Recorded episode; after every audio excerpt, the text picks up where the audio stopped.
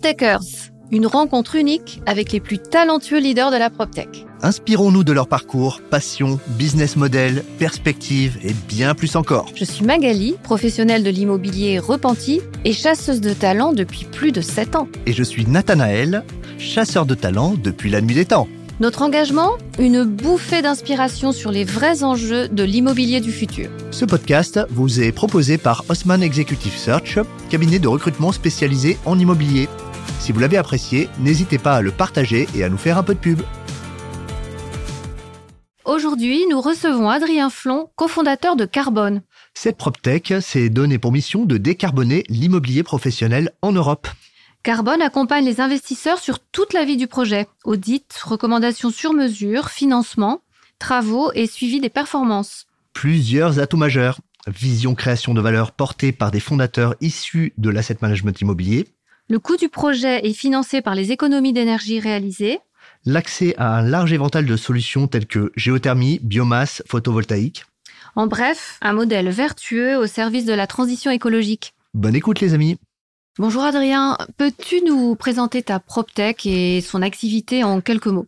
Oui, bonjour Magali. Euh, donc, euh, j'ai cofondé euh, Carbone il y a un peu moins de deux ans maintenant avec Stanislas de Gabrielli. Et en fait, Carbone, on l'a créé pour pouvoir accompagner, simplifier et financer la transition énergétique des bâtiments tertiaires, et ce sur un maillage plutôt européen. donc, c'est-à-dire qu'on fait tout clé en main depuis euh, l'audit, euh, en passant par euh, les travaux, l'engagement de performance, le pilotage et le suivi à travers une plateforme digitale qu'on a créée, et le cas échéant, le financement de l'intégralité des investissements. et on se rembourse avec les économies d'énergie qui sont générées. Donc c'est vraiment un projet clé en main qu'on fait pour l'efficacité énergétique et également pour la production d'énergie renouvelable et plus particulièrement le photovoltaïque. On va rentrer dans le détail évidemment de chaque étape parce que ça doit être passionnant, mais avant de, de, faire ça, dis-nous juste qui sont tes clients. Est-ce que c'est tout secteur confondu? Est-ce que certains sont plus sensibles à ce type euh, de démarche? Qui sont tes clients? Alors, nos clients sont euh, majoritairement des investisseurs institutionnels euh, qui sont assez connus dans le monde de l'immobilier, à savoir des CPI, des assureurs, euh, donc des collecteurs d'épargne en, général. On a également des utilisateurs, des, opérateurs hôteliers, euh, opérateurs de centres de loisirs, des investisseurs euh, Core, Core Plus, Value Add. et l'idée, c'est vraiment de pouvoir, pour tous ces acteurs-là, leur apporter ces solutions de décarbonation, de transition, qui répondent à leurs enjeux financiers, pardon, environnementaux, et de pouvoir justement les, les aider un peu à, naviguer en plein milieu de cette espèce d'univers qui est un peu nouveau pour eux, et comment tu mesures la performance que tu offres à tes investisseurs? Est-ce que tu as peut-être un exemple à nous donner sur un immeuble euh, de A, et avec toutes les étapes, euh, tout ce que tu as fait, ça, je pense que ça concrétisera un petit peu le, ton boulot? Alors très, très simplement, je vais vous donner un exemple euh, très concret d'un immeuble qu'on est en train de livrer. il, est, situé en région parisienne. Plus précisément à, Saint-Cloud, un immeuble de bureau qui fait un peu moins de 5000 m2. Et, et le, propriétaire nous avait besoin justement de mettre en place des actions pour baisser euh, le niveau de ses charges. Et donc, on a euh, réalisé euh, l'audit, on a mis en place les travaux, on a financé également ces, travaux et on a réussi à réduire de 45% sa consommation d'énergie et de 75% son impact environnemental. Pourquoi? Parce qu'en fait, on a changé tout ce qui était chaudière à gaz, euh, on a mis plutôt des pompes à chaleur, donc on a décarboné le site. Euh, et en plus de ça, vu qu'on pilote mieux, vu qu'on a remplacé aussi tout ce qui est éclairage en LED, on a envisagé à un moment de mettre du photovoltaïque, mais c'était pas euh, viable sur le projet, mais on aurait pu le faire. et tout ça, en fait, toutes ces actions permettent d'aller réduire la consommation de ce bâtiment et d'atteindre les objectifs qui sont fixés par la réglementation. Ça doit être assez systématique, j'imagine, les critères que vous observez dans le diagnostic. Quels sont les principaux? Donc le chauffage, l'électricité, et, de façon assez détaillée, quels sont les principaux postes que vous étudiez? Alors, sur le, sur le tertiaire, c'est assez différent du résidentiel. Euh, en général, le résidentiel, il n'y a pas beaucoup euh, d'équipements techniques. Donc, euh, déjà, si vous vous occupez de changer votre système de chauffage, qui est assez peu performant, et vous faites un petit peu d'isolation, normalement, vous aurez une performance plus les fenêtres et vous serez plutôt, plutôt assez performant. Exactement. Euh, à l'inverse, sur le tertiaire, il y a beaucoup d'équipements techniques. Vous avez des centrales de traitement d'air pour le renouvellement d'air, il y a du chauffage, il y a la climatisation, il y a l'éclairage. Et donc, en fait, déjà, euh, actionner des leviers euh, d'économie d'énergie en changeant ou en pilotant mieux les équipements, ça permet de générer des économies qui sont assez substantielles. Sans forcément aller toucher la façade, sans forcément aller toucher, euh, aller intégrer l'isolation. Euh, et donc nous, on agit d'abord, dans un premier temps, sur ces actions-là, qui sont ce qu'on appelle un peu des quick wins et qui permettent d'obtenir 40-50% d'économie d'énergie. C'est effectivement assez standard, c'est-à-dire que c'est souvent un système de chauffage, éclairage, euh, système de pilotage. Mais en revanche, il y a, on va dire, pour, on travaille notamment avec un, un client qui opère des centres de loisirs. Et là, on rajoute des technologies supplémentaires, euh, comme de la géothermie, profonde ou peu profonde, euh, comme euh, du photovoltaïque en autoconsommation. Et donc, on vient intégrer une réflexion un peu différente de la réflexion standard qu'on a. Et en fait, ce qui est, nous, ce qu'il faut savoir, c'est que autant sur les projets de photovoltaïque, l'approche est assez standard et c'est très souvent la même manière de procéder, autant sur l'efficacité énergétique, chaque bâtiment est différent. Donc en fait, c'est pour ça que c'est très important en amont d'aller faire un audit assez précis, euh, de visiter l'immeuble, de voir comment l'immeuble fonctionne, quel est son impact sur l'environnement, comment il réagit aussi aux, différentes températures, parce que ça permet précisément de savoir quelles vont être les actions qui vont être euh, intéressantes et qui vont permettre de générer des économies d'énergie importantes. Donc encore une fois, c'est en même temps effectivement assez standard dans l'approche et en même temps chaque mesure quand même. Exactement. Chaque, chaque, chaque actif est différent et fonctionne différemment. D'accord. Et qu'est-ce que vous faites euh, in-house et qu'est-ce que vous sous-traitez dans toute la chaîne de valeur dont tu nous as parlé? Alors, pour représenter peut-être un peu, un peu carbone, euh, là, on, donc en, un peu moins de deux ans, on a constitué une équipe d'une trentaine de personnes. Euh, on a, hein. impressionnant. Hein. Et on est très très heureux de travailler avec avec cette équipe. On est on est conscient aussi de la chance qu'on a d'avoir pu trouver les bonnes personnes pour nous accompagner. On a majoritairement des ingénieurs qui travaillent chez Carbone, euh, des ingénieurs énergéticiens, des chefs de projet photovoltaïques. Euh, on va dire que pour rentrer un peu dans le détail, vous avez des énergie managers qui s'occupent plutôt de la partie audit. Audit, ouais. Exactement. Vous avez ensuite des experts énergéticiens qui, eux, s'occupent plutôt de la partie avant-projet, avant-projet détaillé, avant-projet sommaire, qui vont faire tous les calculs énergétiques qui vont permettre de s'engager sur la performance avec la mise en place, c'est un peu technique, mais des contrats de performance énergétique, où nous, on s'engage financièrement à réduire la consommation du bâtiment. Et ensuite, euh, vous avez des chefs de projet euh, chef de projet qui suit le projet, parce que c'est quand même des, on va dire qu'entre le début d'un projet et la fin, on a entre 9 et 12 mois, euh, des chefs de projet qui suivent tout le projet de, A à Z, et ensuite qui suivent le projet travaux. Et sur la partie photovoltaïque, on a pareil des chefs de projet photovoltaïque qui s'occupent de l'avant-projet, des travaux. Et enfin, on a un département tech et digital on a donc un, CTO qui est accompagné aujourd'hui d'un lead dev. On va encore renforcer un peu cette, euh, euh, ce département euh, tech, parce qu'on a créé une plateforme de pilotage et de suivi de la consommation des immeubles sur lesquels on opère. C'est une plateforme qu'on commercialise pas, on la met à disposition de nos clients, qui permet en fait de vérifier l'engagement de performance pour lequel, bah, pour lequel on a signé quand on a fait les travaux, qui permet ensuite, on va dire, de faciliter un peu l'usage du bâtiment, l'usage de la consommation de ce bâtiment. Juste pour bien comprendre, cette plateforme, c'est juste pour suivre le pilotage des résultats et des performances, ou c'est aussi dans la partie euh, euh, réalisation, ce qui leur permet d'utiliser euh, mieux l'énergie? Par exemple, j'imagine que c'est des choses comme ne, pas laisser les lumières quand il y a personne. Est-ce que du coup, c'est aussi cet outil-là qui leur permet de faire des économies en, en pilotant leur leur consommation? Alors, on est on est on n'est pas un opérateur de ce qu'on appelle GTB, donc gestion technique du bâtiment. Euh, en revanche, euh, on travaille avec des opérateurs qui, eux, sont intégrés et nous, on récupère la donnée de consommation. Et effectivement, on peut faire de l'energy management à travers le, euh, la récupération de cette donnée. Donc, effectivement, oui, c'est comme ça qu'on opère. Après, cette plateforme, elle nous aide, enfin, elle aide les énergie managers, les experts énergéticiens au quotidien pour faciliter leur travail. C'est-à-dire que la, la tech est au service de l'humain pour améliorer les process, pour euh, aussi euh, automatiser euh, les choses qui sont un peu répétitives. Donc ça va au-delà de la récupération de données. c'est vraiment qu'on l'intègre en fait à chaque couche de la récupération par exemple des factures, de la récupération de données en temps réel, de des, des, équipements qui ont été installés récemment ou pas.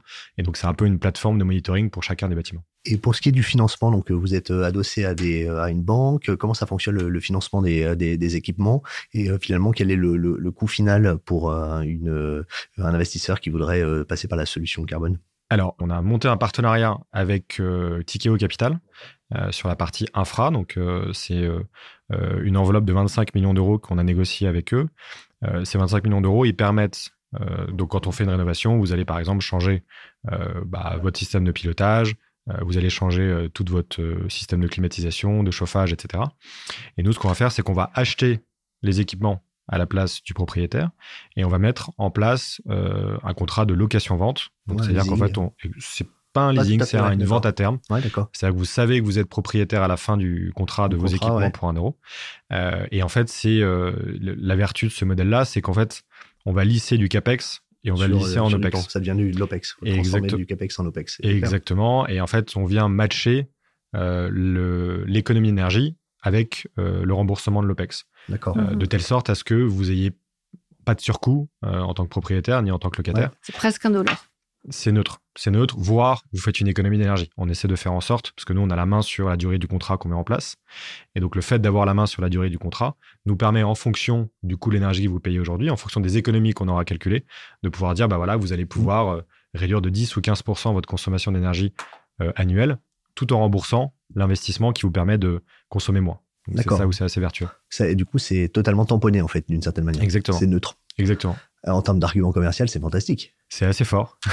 et, et comment on fait s'il y a des évolutions du coût de l'énergie? C'est intégré Il y a des hypothèses? C'est une très bonne question. En général, ce qu'on fait, c'est qu'on prend une hypothèse de départ, euh, parce qu'effectivement, le business case dépend vraiment du, euh, prix de l'énergie. du prix de l'énergie.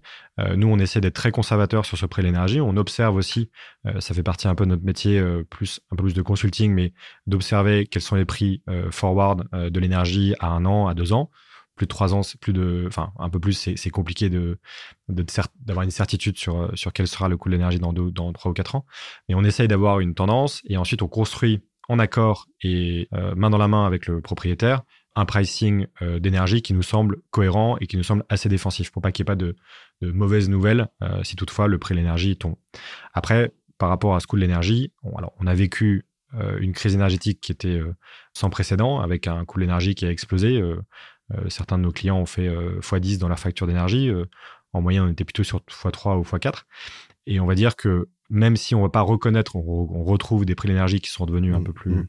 euh, défense- un peu plus raisonnable. Mais en fait, ce qui est certain, c'est que euh, les nouveaux rapports d'RTE euh, nous disent qu'on a besoin de 30 à 40% d'énergie électrique en plus dans les, dans les 20 ou 30 années qui viennent. Et donc, de ce fait-là, on a une pression à la hausse sur les prix, sur le, le- le prix un peu structurel. Euh, on sera beaucoup moins cher que ce qu'on a vécu aujourd'hui, mais on restera quand même avec une tendance plutôt haussière. Parce que bah, vous allez prendre plus de voitures électriques, parce que vous allez devoir produire de l'hydrogène euh, à travers l'électricité, parce que l'industrie va être aussi plus consommatrice d'électricité, parce qu'on décarbone l'industrie. Et du coup, on fait passer, euh, on électrifie, on va dire, leur, mode de production. Et donc, dans tous les cas, il y a un besoin supplémentaire d'énergie électrique. Donc, par définition, il y aura une pression un peu à la hausse sur les prix. D'accord. Et vous avez audité combien de bâtiments depuis euh, la création de carbone depuis un peu plus de deux ans ou un peu moins de deux ans? Un peu moins de deux ans. Alors, c'est une très bonne question. On a euh, audité à peu près une centaine de bâtiments. Euh, Aujourd'hui, donc ça, c'est sur la partie efficacité énergétique. On a ouais, un peu plus d'une centaine de bâtiments. Et en parallèle de ça, on a à peu près une trentaine de projets, soit qui ont démarré, soit qui sont en phase d'études approfondies. Sachant que nous, en plus, on doit attendre un petit peu le, la saisonnalité. On a par exemple un, un hôtel à la montagne, donc euh, il faut qu'on attende que l'hôtel euh, ferme pour pouvoir exactement euh, travailler sur le, sur le projet. Euh, pareil pour tout ce qui est lié au chauffage ou, ou à la climatisation, on essaie d'attendre un petit peu l'intersaison. Donc en fait, on, on, on- on- on consolide un pipeline pour, pour le mois de mars-avril. Donc on a un certain nombre de projets qui sont en train de Mm. s'accumuler. Et après, sur la partie photovoltaïque, on a dans le pipe à peu près un peu moins de 200 projets d'ombrières ou de photovoltaïque en toiture qu'on est en train de mettre en place un peu partout en France. Et on a également des projets euh, au Benelux, euh, en Espagne, en Allemagne et en Angleterre. Génial. Et là, quel est le split par nature de- de- d'actifs sur ces 100 bâtiments qui ont été audités euh, en termes de euh, euh, bureaux, commerce, euh, centre de loisirs à, la- à la, à la grosse, hein, vraiment? C'est une, une, une bonne question. Alors, le, centre près. de loisirs, en fait, va, va prendre euh, tout de suite un, peu- un un- poids un très poids- important poids parce qu'il y a important, plusieurs parce que c'est- assez complexe, exactement. Et il y a plus de technologies Mm. qu'on met en place. C'est un peu moins standard dans l'approche. Euh, après, euh, c'est une très très bonne question et du coup, je, je m'empresserai de regarder en retournant au bureau parce que je sais pas du tout. Mais non, mais la, la tendance, c'est que je pense qu'on doit avoir du, du 30-40% de bureaux, euh, ouais, 20% de logistique. On fait beaucoup d'hôtels aussi. On est en train de monter des partenariats avec euh, des opérateurs hôteliers, euh, Mhm. des franchisés notamment de, de grosses, de très grosses structures. Donc pas mal d'hôtels également, et puis également des, tout ce qui est résidence, résidence senior, résidence étudiante, euh, qui ont également des besoins sur ces sujets de décarbonation et d'efficacité énergétique. Est-ce que les, motivations des clients, c'est plus euh, des considérations écologiques et pour leur image, par exemple, comme les hôtels? Est-ce que c'est économique pour, euh, parce que le prix de l'énergie est important? Est-ce que c'est le poids de, des contraintes réglementaires? Est-ce que c'est un peu des trois? Alors, c'est effectivement un peu des trois. Le, le premier objectif, enfin, le, on va dire celui qui a, qui a fait vraiment accélérer les choses, qu'on a vu un phénomène d'accélération mmh. euh, il y a un peu plus d'un an, c'est les acteurs bancaires. En fait, les banques, euh, du jour au lendemain, exactement. Enfin, pas du jour au lendemain, parce que ça fait longtemps que c'était c'était dans les, dans, les, dans les cartons et que c'était en train de se mettre en place, mais ça s'est accéléré euh, auprès des acteurs bancaires. Aujourd'hui, ils ont une nécessité de financer des projets qui sont considérés comme efficients, de considérer des projets qui sont considérés comme des critères compatibles, comme ce qu'on appelle crème compatible, donc c'est lié à la taxonomie européenne, parce que en fait, eux, ils ont l'obligation, euh, de par leur engagement auprès de la Banque centrale, euh, de financer plus euh, de projets qu'on appelle green loans. Et donc, c'est un phénomène d'accélération qui est très très fort. donc, c'est une très très très bonne chose pour pour l'environnement, pour le réchauffement climatique, parce que c'est quand même l'objectif à terme, hein, au-delà de, faire des économies d'énergie. et on considère aujourd'hui surtout enfin les banques le considèrent, que vous allez avoir des décotes très importantes dans les mois, les années qui viennent sur les bâtiments qui sont considérés comme inefficients ou polluants. Et donc des décotes, voire euh, des, illiquidités complètes, parce qu'aucun acteur ne souhaitera financer ou investir euh, dans des bâtiments qui sont considérés comme, euh, comme non performants, non performants ou polluants. par exemple, vous avez des très gros utilisateurs de logistique américains euh, qui, du jour au lendemain, ont décidé de supprimer toutes les chaudières à gaz euh, des plateformes logistiques dans lesquelles ils étaient présents. Euh, et c'est une politique groupe, et il faut que ça se fasse très vite. et c'est pas du tout une action isolée. Il y a vraiment une, une, volonté, on va dire, de tous ces opérateurs-là de décarboner leur scope 1, scope 2, scope 3. Et donc, le chauffage en fait partie, par exemple. D'accord. Et est-ce que tu peux nous donner quelques chiffres sur l'entreprise? Donc, une trentaine de collaborateurs. quels sont Est-ce que c'est une entreprise rentable? Quel est le chiffre d'affaires? Et quelles sont les perspectives de chiffres dans les années à venir, si c'est pas confidentiel? Alors, on a fait, on a finalisé le premier exercice 2023 euh, euh, qui nous a permis d'atteindre la rentabilité. Donc, c'est le premier exercice, donc c'est plutôt génial, une bonne nouvelle. Ouais. Euh, on communique pas forcément sur le sur le chiffre d'affaires, mais mais, mais on va dire qu'on a une croissance qui est assez forte. et puis après, comme on est aussi, ah, donc pour rappel, donc on est une entreprise de consulting, d'accompagnement, d'audit, une entreprise de travaux. On est contracteur général. On est une entreprise aussi un peu digitale. À travers la plateforme qu'on a développée et une entreprise de financement à travers le partenariat qu'on a, qu'on a initié avec Tikeo. Et donc, euh, de ce fait-là, euh, on va dire qu'en tant que contracteur général, ça gonfle très très vite le chiffre d'affaires. Donc c'est pas forcément euh, très représentatif. Très représentatif. voilà. Donc on communique pas forcément dessus, mais en revanche on est rentable. Ouais, ce qui est principal. et on va se développer avec nos fonds propres. parallèlement à ça, on continuera évidemment à mettre en place des levées de fonds infra. C'est-à-dire qu'on continuera à lever de l'argent auprès d'investisseurs euh, pour financer en fait les, pour euh, financer les, projets. pour rentrer au capital de, de, carbone. Non, en tout cas, c'est pas du tout l'objectif à, à, court, à court moyen terme.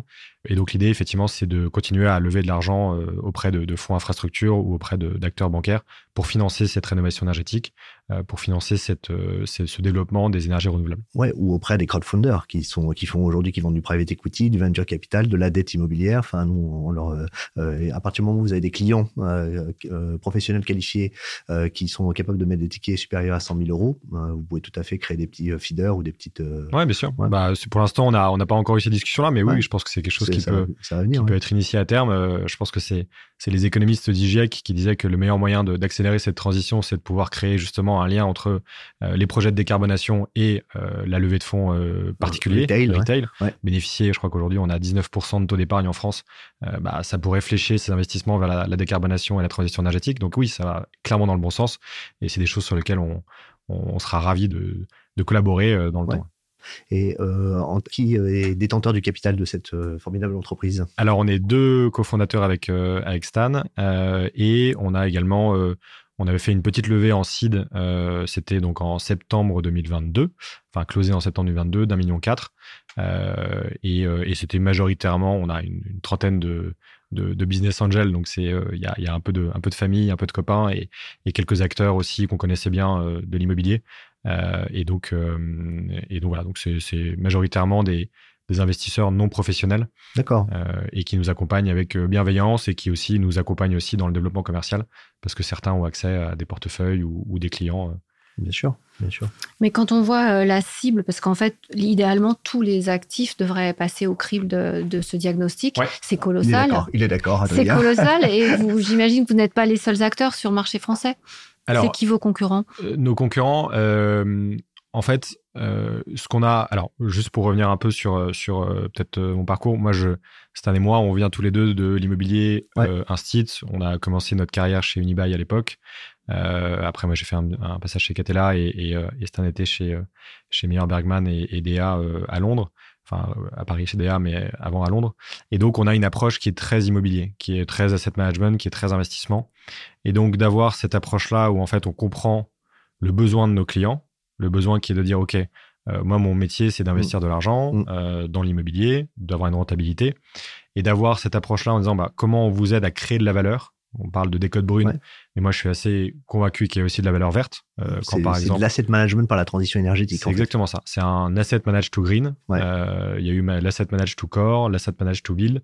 Bah, nous, on est vraiment un asset manager to green. C'est comment on trouve des solutions techniques, financières, juridiques, mm. fiscales aussi, mm. parce qu'on a fait le travail euh, pour le compte de SCPI euh, euh, pour voir justement si notre solution de financement était pertinente. Et, et, donc, c'est vraiment d'avoir cet accompagnement un peu global. Et aujourd'hui, on n'a pas, on n'a pas un concurrent franc et massif sur cette, cette dimension-là qui a, qui a cette connaissance des acteurs de l'immobilier. Fragmenté. Chacun a un petit bout de la de, des quatre briques que vous avez. Exactement. Ah, et, et, même ceux qui sont là depuis un peu plus longtemps, qui, enfin aujourd'hui, très sincèrement, les, équipes qu'on a recrutées, euh, euh, notre directeur d'opération Valentin euh, était chez Schneider avant, donc il avait une connaissance de la décarbonation dans l'industrie qui est très très poussée et très forte, qui est beaucoup plus complexe que que dans que dans le tertiaire.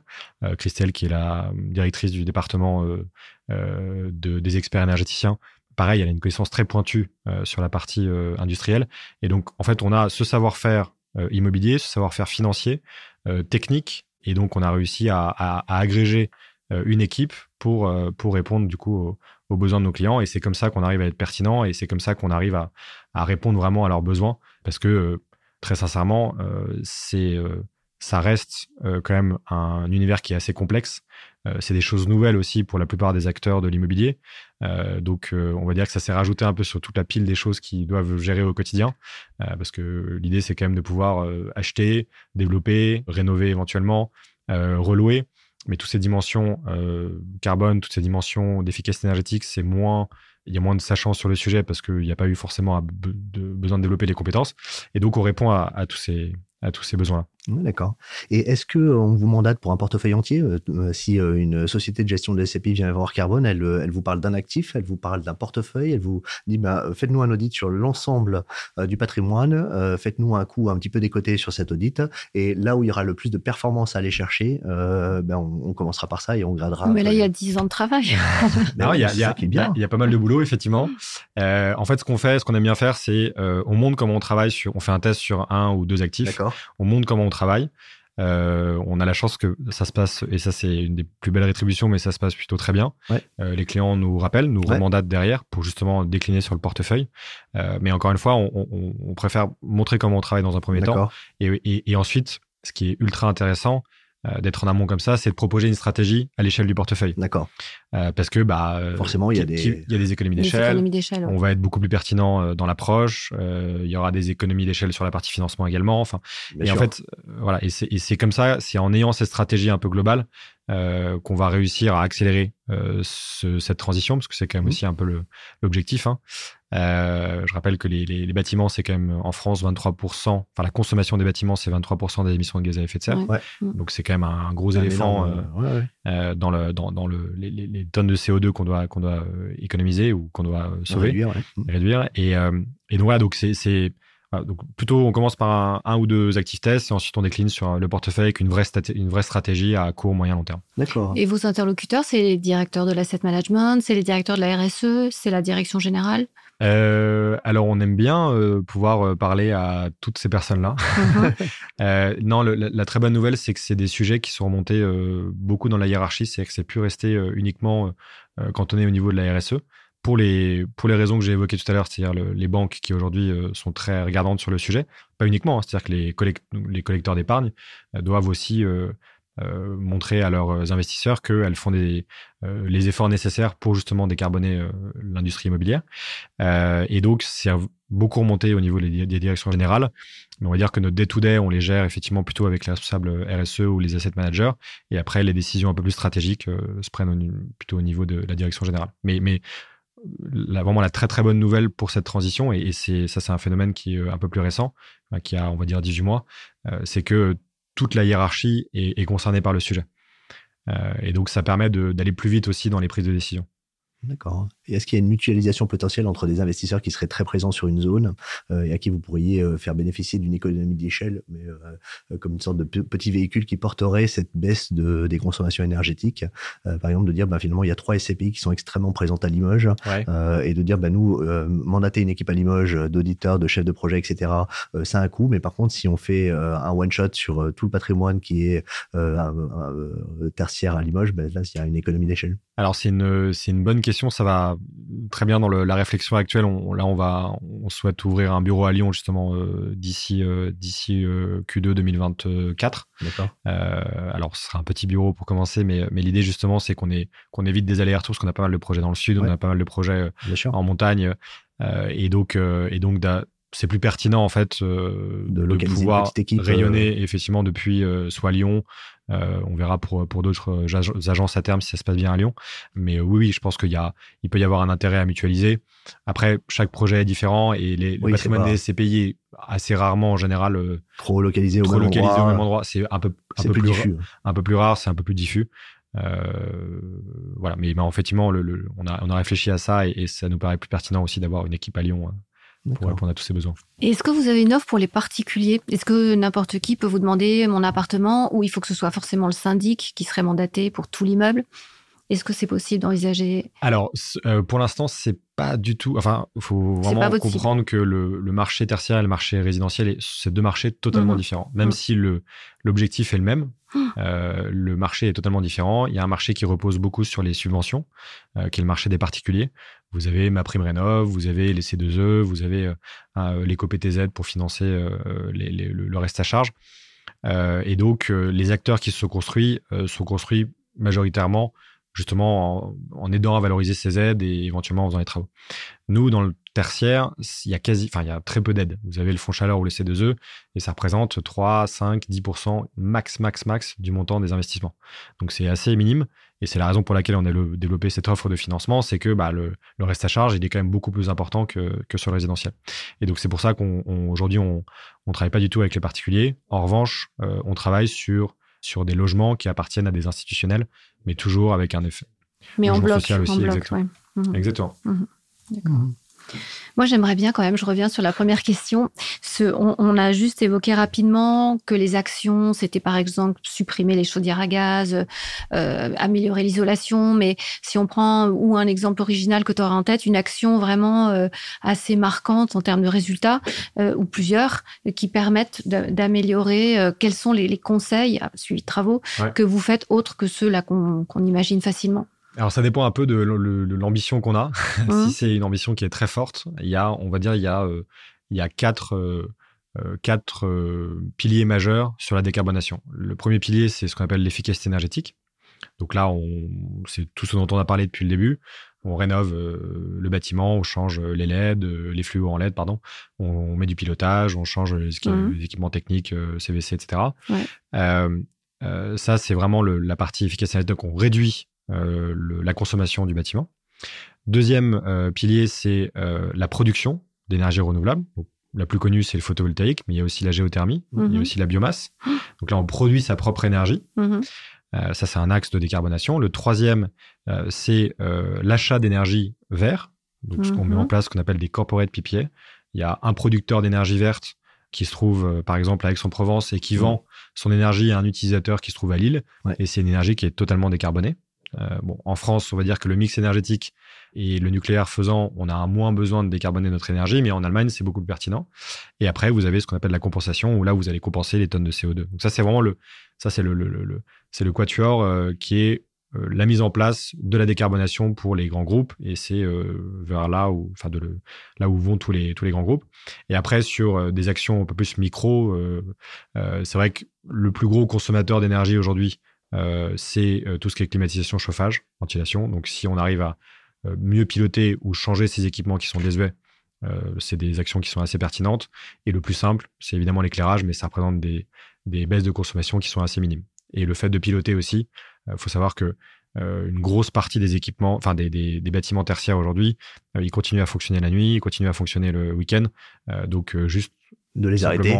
Voilà, mettre en place un système de pilotage on-off plus plus, ça permet quand même d'améliorer un peu la performance du bâtiment. Mais il n'y a pas des petites mesures du genre mettre des parkings à vélo pour que les gens viennent en vélo et du coup ils polluent moins l'air. Ouais.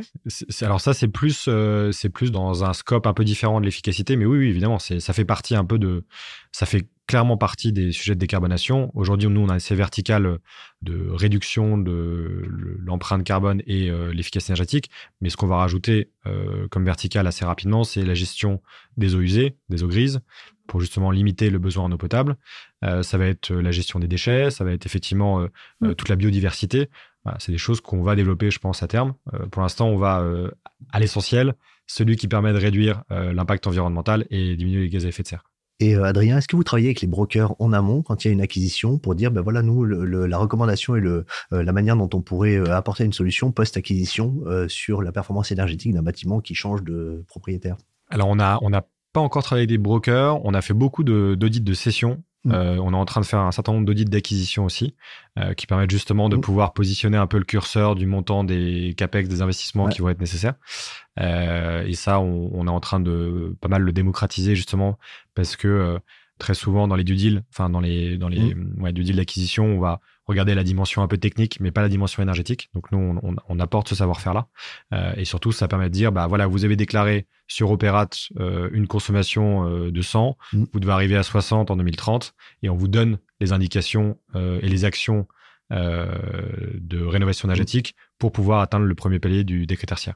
Euh, et donc ça, on fait effectivement dans le cas d'une acquisition ou d'une cession. Ouais, d'accord. Et j'imagine que euh, peut-être qu'une une étape de développement supplémentaire, ça va être d'aller voir les fonds de private equity qui achètent des, euh, des, des, actifs qui eux-mêmes sont soumis à, aux, mêmes, aux mêmes problématiques et d'être en amont aussi dans cette dimension un peu Exactement. audit. Et comme un fonds, par essence, on, achète, cède beaucoup, ben, il y a un flux qui peut être intéressant. Qui est intéressant, effectivement. ça marche aussi enfin, pour ceux qui sont en opération de marchand, etc. Et l'accès aux fonds de private equity, en fait, on a, on a accédé à ces opérateurs hôteliers aussi par, euh, par leurs investisseurs. Ah, euh, ça a été eux en fait qui nous ont euh, qui nous ont fait rencontrer ces, ces opérateurs là et donc ça a été effectivement un très bon très bon angle d'attaque pour pouvoir euh, adresser cette typologie de, de, clients. Voilà, et puis les équipements publics demain, les piscines, euh, les salles de concert, Exactement. C'est sympa votre truc, hein, c'est super.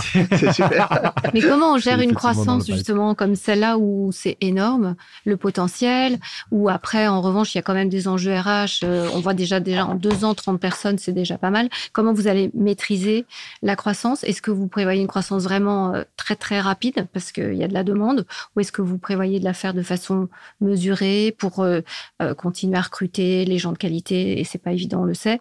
Comment vous envisagez les années à venir? Alors, euh, il y a plusieurs, plusieurs réponses à ça, parce que je, finirai peut-être par le, par, le dernier point sur trouver des gens compétents et de qualité. Ça, ça va être, je pense, un de nos gros, gros défis. Euh, de, de, pouvoir recruter des talents Chouette. de demain. Très bonne nouvelle. Tu parles aux bonnes mères, ça, Larry. Il faut ouvrir, effectivement une, nouvelle, une nouvelle activité. Un nouveau partenariat. Et un nouveau partenariat. Non, mais je pense que ça, c'est un point qui est important. On a, on a la chance d'avoir des super bonnes écoles d'ingénieurs en France. Mmh. Euh, aujourd'hui, il faut qu'on arrive à, à, flécher et attirer les talents sur les sujets de transition. C'est de plus en plus le cas pour les plus jeunes. Bah, le, le, thème intéresse. Le thème intéresse. et c'est vrai que les euh, les personnes qui sont euh, qui sont un peu généralistes, qui savent pas trop quoi faire en sortant d'école, euh, bah, si on arrive à les attirer, ça serait ça a du sens. Ça a du sens, donc ça c'est vachement bien. Et ça, on va essayer de le, ça c'est ce qu'on essaye de faire nous, de se rendre un peu sexy justement, mm. d'expliquer que ce qu'on fait au quotidien est quand même passionnant, vraiment passionnant, mm. que c'est quasiment sans fin. Alors c'est mm. le cas sur le marché, mais c'est aussi le cas sur les offres qu'on peut proposer, sur la manière dont on peut accompagner nos clients. Et donc on est tout le temps en train de réfléchir pour s'améliorer, s'améliorer, s'améliorer. Euh, donc ça, c'est un point euh, très important. Il y, a, il y, aura un besoin de 12 000 personnes uniquement sur le, sur le sur la photovoltaïque dans les années qui viennent. Donc on, on a créé en interne la Carbone Academy qui permet de former en externe les propriétaires, les investisseurs, mais aussi en interne les plus jeunes qui nous rejoignent et on, avec un système de, de, de, formation de la part des seniors vers les juniors. Donc ça, c'est pour la partie recrutement. Euh, pour la partie croissance, nous, bah, comme je vous l'ai dit tout à l'heure, on n'a pas de VC au capital, donc on n'a pas une obligation mmh. de se développer trop vite. Euh, c'est, on est sur des, un business d'infrastructure. Mmh. Euh, on est sur un business, on construit l'infrastructure de demain pour les générations futures aussi. Donc, euh, on va dire que les édifices qui se construisent trop vite, trop vite en général, sont assez, euh, assez mal construits. Euh, et donc, nous, on a besoin de, de, voilà, de bien gérer le temps, de bien gérer ses timings. Et donc, c'est la raison pour laquelle on ne continue à, à recruter que parce qu'on signe de nouveaux contrats. Et on va pas le faire euh, de manière exacerbée. mais donc, donc, donc, effectivement, on a une croissance qui est forte parce que passer de 2 à presque 30 en moins de 2 ans, c'est rapide. Mais ça reste mesuré. Mais, ça reste mesuré. On a très très bien structuré la boîte aussi. Euh, alors moi je ne suis pas ingénieur, euh, Stan non plus il n'est pas ingénieur, mais, mais la plupart des gens qui travaillent euh, chez nous, comme je vous disais tout à l'heure, sont, sont, ingénieurs. Donc il y a aussi une, une, une volonté de structuration de l'entreprise mmh. qui est très très forte. Et c'est comme ça aussi qu'on va pouvoir, je sais pas si je, le, grandir. Terme, le, terme scaler est pas le bon, mais effectivement grandir, euh, se développer, euh, ouvrir éventuellement de nouveaux bureaux, de nouvelles régions et de nouvelles, de nouveaux pays. Euh, voilà, donc c'est plus une construction un peu dans le temps. Après, il va y avoir un effet, un phénomène d'accélération, c'est mm. sûr, parce qu'il y a un besoin euh, très fort de la part des clients. Euh, et donc, bah, on, est prêt, on se structure et on sera prêt à répondre à, tous ces besoins. Ok, structuré comment Alors, l'organisation carbone, comment ça fonctionne? Déjà, c'est une organisation qu'on veut essayer d'éviter d'être pyramidale. Enfin, c'est-à-dire qu'on a, on est, on est effectivement à l'initiative du projet, mais on crée cette société euh, avec toutes les personnes qui bossent chez Carbone. Euh, on la développe au quotidien avec toutes les personnes qui travaillent chez Carbone. Donc ça, c'est des points qui sont très importants parce que euh, si vous centralisez toutes les décisions, etc., mm. ça n'avance pas. Mm. il faut qu'on soit rapide dans nos décisions. Donc on est énormément dans l'écoute, dans comprendre les besoins, on est aussi dans la, beaucoup dans la responsabilisation euh, des, personnes parce que c'est aussi comme ça qu'on apprend. Moi, je suis, euh, moi, j'ai toujours fonctionné de, par le, le, apprendre en faisant. Bah, c'est exactement ça. Il faut test and learn. Exactement, test and learn, learning by doing, enfin comme comme comme vous préférez, mais le, c'est vraiment genre on, voilà, on fait une connerie, on fait une erreur, c'est pas grave, on réajuste un peu, on en refait une deuxième, on réajuste un peu. Et euh, il y a des choses qui fonctionnent, d'autres qui fonctionnent pas, c'est pas grave. Euh, on se pose des bonnes questions et, surtout on est très rapide dans la prise de décision et comment on avance, comment on avance, comment on avance. Donc on a voilà la chance de responsabiliser du coup euh, chacun structure aussi un petit peu. Mmh. On a la partie et ça c'est c'est insufflé beaucoup par Thomas notre CTO qui nous a apporté sa vision très startup euh, dans lequel il était avant, les choses qui fonctionnaient un peu moins bien, celles qui fonctionnaient bien. Et donc ça, il nous a insufflé dès le départ quand on était trois ou quatre. Euh, et c'est idiot, mais ça, ça construit, ça permet de construire aussi vachement bien euh, la boîte dès le départ, de pas rajouter en fait des, des process quand vous êtes 30, mais, mais, de le faire dès le début. Donc ce qui fait que c'est beaucoup plus simple. par exemple, aujourd'hui, une personne qui arrive chez Carbone, on a un outil qui s'appelle Notion, qui est un mm. outil absolument extraordinaire, où il y a absolument toutes les informations sur la boîte. Tout, tout, tout, tout, tout. C'est-à-dire vous avez le recrutement, les opérations, la finance, tout est à disposition. Donc, vous avez juste à faire une recherche et vous avez euh, l'information en temps réel. Et donc, il y, a un, onboarding qui a été mis en place euh, par les équipes, euh, insufflé par, par Thomas, notre CTO, et qui permet justement à une personne qui arrive chez Carbone en l'espace d'une journée, sans forcément avoir besoin de quelqu'un. Mmh. Il y a évidemment quelqu'un pour l'accueillir, mais sans forcément avoir besoin de quelqu'un, de faire toutes les choses administratives, euh, les connexions, la récupération de son ordinateur, le, les différents passwords, etc., etc. Et donc ça, mine de rien, c'est un gain de temps hallucinant. Ça évite aussi les erreurs, ça évite les frustrations, euh, et du coup, on peut passer du temps important sur la partie humaine, pas sur la partie euh, admin un peu ouais, pénible. etc. Et en fait, tout ça, tous les process, on les a un peu traités comme ça. C'est comment on fait pour mettre la tech au service euh, de l'humain. Comment on fait pour éviter des répétitions euh, qui servent à rien, qui, servent à rien, et surtout qui, entraînent des erreurs, parce que ça arrive souvent. Comme vous disiez tout à l'heure, il y a beaucoup de bâtiments où on fait un peu les mêmes actions. Bah, c'est en faisant reposer justement euh, pas mal de choses sur la tech qui permet d'éviter de faire des erreurs. Et, donc c'est comme ça qu'on a construit qu'on a construit la boîte. Et, après encore une fois, je pense que le, le, voilà le, fait de, de, partager un peu les victoires, de partager les défaites avec toutes les équipes, de les mettre au courant régulièrement de comment, euh, comment évoluent les choses. Euh, je pense que c'est aussi un point important. Alors, on peut le faire parce qu'on a encore pas très nombreux, on verra plus tard. mais en tout cas, pour les premiers arrivants, c'était important aussi. Et, puis on a eu la chance, ça c'est ça c'est plus de la chance, c'est d'avoir trouvé les bonnes personnes mm. qui ont envie de se battre, qui ont envie de développer la boîte, qui qui comptent pas les heures, qui qui proposent tout le temps des nouvelles idées, voilà, qui sont très très très très moteurs. Et c'est Enfin, pour être tout à fait transparent, moi, il y a deux ans et demi, trois ans, je connaissais pas grand-chose à cet univers-là. Et c'est en apprenant au quotidien, par des lectures, mais aussi à travers les personnes qui nous ont rejoints, bah, toutes les technologies qui existent, comment on les met en place. Et, en fait, voilà, c'est un sujet qui est absolument passionnant et donc tout le monde partage un peu cette passion. C'est ce qui va nous aider aussi. D'accord. Et le, développement géographique à la fois régional et international, ça sera, euh, euh, enfin, est-ce qu'il y a un plan d'action ou pour l'instant il y a déjà suffisamment à faire euh? Non, pour, l'instant en fait, ce qu'on ce qu'on fait, c'est que on se teste sur, on se teste sur donc déjà un premier bureau effectivement à Lyon qui nous paraît assez pertinent. Ensuite, sur la partie transfrontalière, je pense que on fait d'abord nos projets depuis la France et ensuite, à terme, euh, une fois qu'on aura identifié effectivement qu'il y a un besoin, et il est là, c'est absolument mm. certain, euh, on montera une équipe sur place. Mais encore une fois, on y va petit à petit, on n'y va pas trop vite. Euh, on veut trouver aussi les bonnes personnes. Mm. C'est des rencontres qui doivent être mm, super importantes. bien sûr. et parce que bah, diriger un pays ou diriger une agence, ça reste quand même une responsabilité qui est forte et il faut qu'il y ait quelqu'un de confiance qui le fasse. Mhm. Euh, enfin, en tout cas, il faut qu'on puisse avoir confiance et qu'on n'ait pas besoin euh, euh, de, de, de, de, vérifier tout ce qui se passe, etc. donc c'est pour voilà, c'est comme ça qu'on le c'est comme ça qu'on le c'est comme ça qu'on le voit. Donc il n'y a pas de plan précis, mais en revanche, il y a un certain nombre de projets qu'on a déjà à l'étranger, donc on, on sait que ça va en découler. Si après vous allez être Exactement. un peu opportuniste. Et pour la partie commerciale, c'est plutôt ton associé et toi qui vous en chargez? Alors, on a euh, une personne, euh, donc Pierre-Louis, qui est account manager, euh, qui lui vient plutôt l'univers du conseil et, tout ce qui est subvention. Enfin, en l'occurrence, il était chez un délégataire de C2E. Donc, il a cette connaissance aussi un petit peu du marché de l'efficacité énergétique. mais effectivement, majoritairement, c'est c'est Stan et moi. Et après, on a aussi constitué euh, un, ce, que j'appelle le conseil des sages, un peu pompeusement, mais qui est euh, un, senior advisor board qui, euh, qui nous accompagne sur des verticales comme les collectivités, les utilisateurs, les banques, l'hôtellerie, le loisir, etc. et en fait, ils travaillent de concert. ils sont quatre pour l'instant.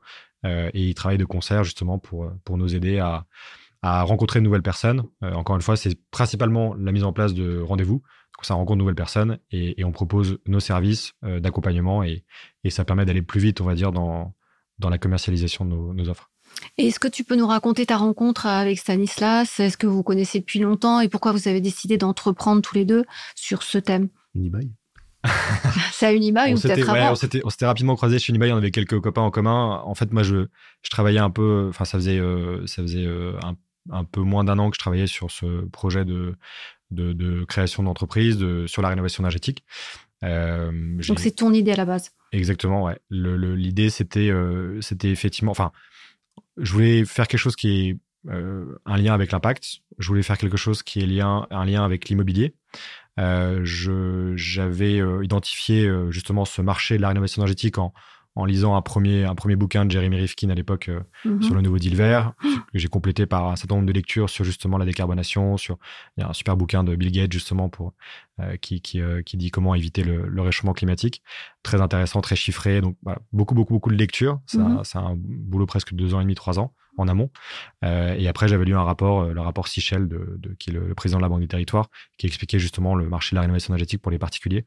Donc j'ai beaucoup réfléchi, j'ai beaucoup, j'ai contacté pas mal de gens sur LinkedIn euh, ou par divers canaux. canaux. je suis allé assez loin dans la recherche, très très loin même ce qui était assez fatigant parce que j'avais un boulot en, parallèle à l'époque. Et après, en, en, en, octobre, on a déjeuné un peu par hasard avec, avec Stan et, et, et, à la fin du déj, euh, on s'entendait très très bien. Et pour moi, c'était important de ne pas entreprendre seul parce que c'est ça reste très dur. On est sur un marché qui est quand même pas simple. Euh, il faut comprendre beaucoup beaucoup beaucoup de choses et, euh, et on s'entendait très bien. Et, et donc voilà, je lui je lui j'avais je lui ai donné accès parce que j'avais fait une Dropbox avec avec tous les tous les éléments de recherche pendant pendant un an avec quelques avec toutes les notes que j'avais prises avec des axes de développement et, et puis bah un peu un peu naturellement, euh, à la fin de la semaine, on, s'est rappelé. Euh, il a trouvé le, projet très intéressant. encore une semaine pour, pour se mettre un petit peu les idées au clair et tester mmh. tester l'idée auprès de, de, de, quelques personnes autour. Et on s'est mis naturellement, et ça qui est assez dingue, c'est qu'on s'est mis naturellement à travailler tous les deux sur le projet sans se parler de pacte d'associés, de quoi ça. C'est vraiment, on a travaillé ensemble. Euh, soir, week-end, on s'appelait tout le temps. Et, et c'est comme ça qu'est né Carbone. Et voilà, et après, on a, on a travaillé sans relâche jusqu'à maintenant, bien sûr. Mais, mais c'est vrai que le fait, enfin, on a fait une première étape de recruter les bonnes personnes. Donc ça, mmh. c'était euh, plutôt euh, à partir de septembre dernier, euh, qui étaient les personnes clés au début. Mmh. Ensuite, développer avec les bonnes personnes aussi mmh. qui viennent au fur et à mesure. Et, et puis, bah, arriver à la rentabilité dès la première année, c'est vrai que c'est aussi très agréable. et donc, et donc voilà, et, comment tu les as attirés, ces talents, au-delà de l'activité, la nature d'activité qui est très attractive? Très sincèrement, ça s'est fait par, euh, par LinkedIn au début. Donc, c'était plutôt assez artisanal. Mhm. Euh, et après, on, a, on, s'est très bien entendu euh, avec Valentin, notre directeur des opérations. Moi, je connaissais aussi d'avant, enfin, Thomas, notre CTO, était déjà sur le projet avant, avant que Stan et moi on discute, parce que je, je savais que en fait, je voulais, je savais que je voulais pas faire une boîte tech, mm. mais je savais que je voulais que la tech soit partie intégrante de ce qu'on fait au quotidien. Et donc, c'est là où c'était un peu difficile. Et, euh, et, donc, Thomas a été là un peu, un peu dès le début euh, euh pour justement euh, essayer d'articuler un peu tout ça. Et donc, euh, voilà, après, on leur a dit, nous, on a une idée, on pense qu'elle est super, évidemment. donc, venez avec nous. Après, euh, je pense que Valentin était conscient aussi du fait que dans l'industrie, beaucoup de choses ont été faites, mais sur le tertiaire, pas du tout, sachant qu'il mm. avait eu aussi une expérience dans le FM, donc il était convaincu. Euh, dans le tertiaire, donc il était assez convaincu aussi. Euh, je pense que le, le, le, duo lui avait bien plu aussi. Thomas était convaincu aussi. Euh, et puis, et puis ensuite, Valentin est à, nous a aidé à, à, embaucher Christelle avec qui il travaillait avant. et puis après, au fur et à mesure, on, on, a eu, on a eu des jolies rencontres, on a fait passer beaucoup d'entretiens aussi, parce qu'on est assez exigeant sur les personnes qu'on recrute. Il y a un process qui est, qui est assez, euh, assez lourd, on va dire, pour des juniors, mais du coup, qui nous permettent quand même de bien pas trop se tromper. On s'est trompé évidemment, et, mais pas forcément que nous. Hein. C'est peut-être aussi, euh, euh, c'est peut-être nous qui n'avons pas été à la hauteur, mais on s'est trompé plusieurs fois. on essaie de le faire le moins possible. On va continuer à se mhm. tromper, c'est sûr, mais c'est pas grave. je pense que vous connaissez ça, encore mieux que moi. et, et l'idée, c'est justement que on a, on a souvent choisi les gens plus pour leur euh, plus pour leur, euh, leur, soft skills que pour leur hard skills. Enfin, c'est vraiment, euh, mhm. ok, mm. tu es très très fort dans ce que tu fais, mais est-ce que tu vas vraiment pouvoir t'intégrer à la boîte Je préfère quelqu'un qui est un peu moins bon, mais qui a envie d'apprendre et qui est qui, a les yeux qui brillent et qui, a une énergie considérable. Que, que quelqu'un qui est ultra technique, mais qui mais va un avec personne. Exactement. C'est que des passionnés, j'imagine. Je pense, ouais, bien sûr. Mais quand on est au début, on a besoin de ça. On n'est pas dans un grand groupe, donc euh, je pense qu'il y a des profils qui vont mieux dans des grands groupes que, dans des petites boîtes où on fait beaucoup plus de choses euh, un peu soi-même. Euh, ouais, là, ça sert de moteur, la Exactement. passion. Une question plus générale, qu'est-ce qui te frappe sur les changements qui, qui s'opèrent dans le secteur immobilier? Les changements, alors ça serait difficile de ne pas parler des changements liés à, à l'ESG, enfin aux critères environnementaux. Euh, même si, euh, même si évidemment, je pense que le, la remontée des taux, c'était, la, mm. la, chose la plus compliquée à appréhender. Après, euh, je trouve que c'est, c'est justement, c'est un, quand on regarde un peu les grands groupes immobiliers qui se sont montés, la, une grande partie, enfin, on va dire une partie des gros groupes actuels sont beaucoup développés à partir des années 90. Donc après la grande crise que moi j'ai pas j'étais, j'étais trop jeune, mais, mais la grande crise que, que certains connaissent. Et donc je pense que dans les moments un peu compliqué comme ça, il va y avoir beaucoup, beaucoup de choses positives qui vont ressortir. Alors, il, y a, il va y avoir des choses un peu plus négatives. Euh, et il y a pas mal d'enjeux aujourd'hui euh, auxquels ils seront confrontés, euh, enfin, auxquels les investisseurs sont confrontés. il y a les enjeux, évidemment, de tout ce qui est lié au télétravail pour le bureau. Il y a les enjeux, évidemment, qui sont liés à la récession économique. Même si elle se fait un peu attendre, on sent qu'elle pointe le bout de son nez. il y a les enjeux liés à la remontée des taux, évidemment. Il y a les enjeux environnementaux qui viennent se rajouter un peu en plus sur les décodes brunes euh, qui viennent pas forcément rassurer euh, les investisseurs. Et donc, euh, bah, forcément, voilà, je pense que c'est un, moment un peu difficile, mais c'est dans ces moments-là où, où il y a des choses à faire. Il y a plein de choses à faire, où les gens qui ont envie de faire vont pouvoir vraiment s'exprimer. Euh, et oui, ça rebat les cartes. Et ça rebat les cartes, effectivement. Et voilà, c'est aussi place à une nouvelle génération de, d'investisseurs aussi euh, qui réfléchissent un peu différemment. Dans les années 2000, c'était le tableau Excel qui était, euh, qui était l'innovation majeure apportée par une banque américaine. bah, je pense que dans les, dans les mois et les années qui viennent, ça va être d'autres innovations digitales, structurelles, fiscales. Apportées par des, une PropTech française. Par exemple. par exemple, par exemple. Mais en tout cas, environnementale, nous, on saura être là, ça c'est sûr. Et justement, quelle est ta PropTech coup de cœur dont tu pourrais nous parler brièvement?